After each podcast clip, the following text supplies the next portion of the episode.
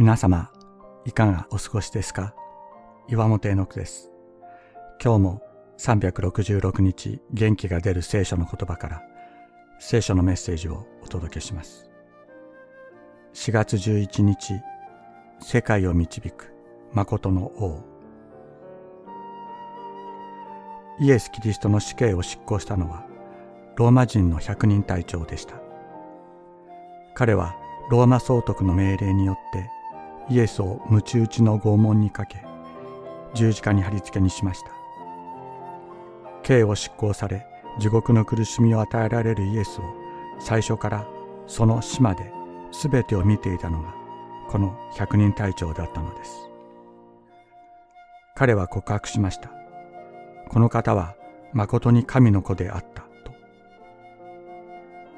当時ローマ帝国において神の子とはローマ皇帝の別称でした。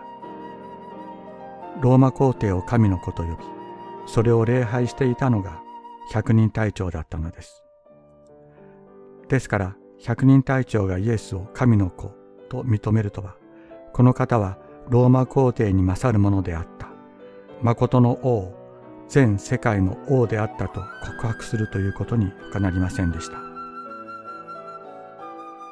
十字架のイエスを見上げその死を見た時この方が永遠の王であることが分かった。イエスの王としての本質はまさにその死において現れた。光り輝いたというのです。十字架はイエスを癒しめることができなかった。死はイエスを屈服させることはできなかったと。神はこのイエスをよみがえらせなさいました。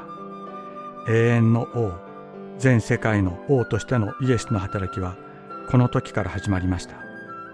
そして人類の歴史が終わるまで続くでしょう。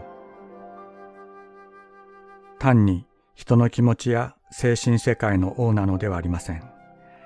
実際の社会制度もこの2000年間イエス・キリストを基準として発展してきました。イエス・キリストは現実に人類を導く王なのです。明日は私たちの王の復活の日。共に集まり共に喜びましょう。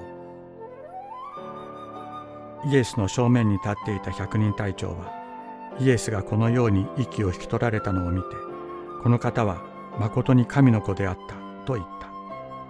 マルコの福音書15章39節。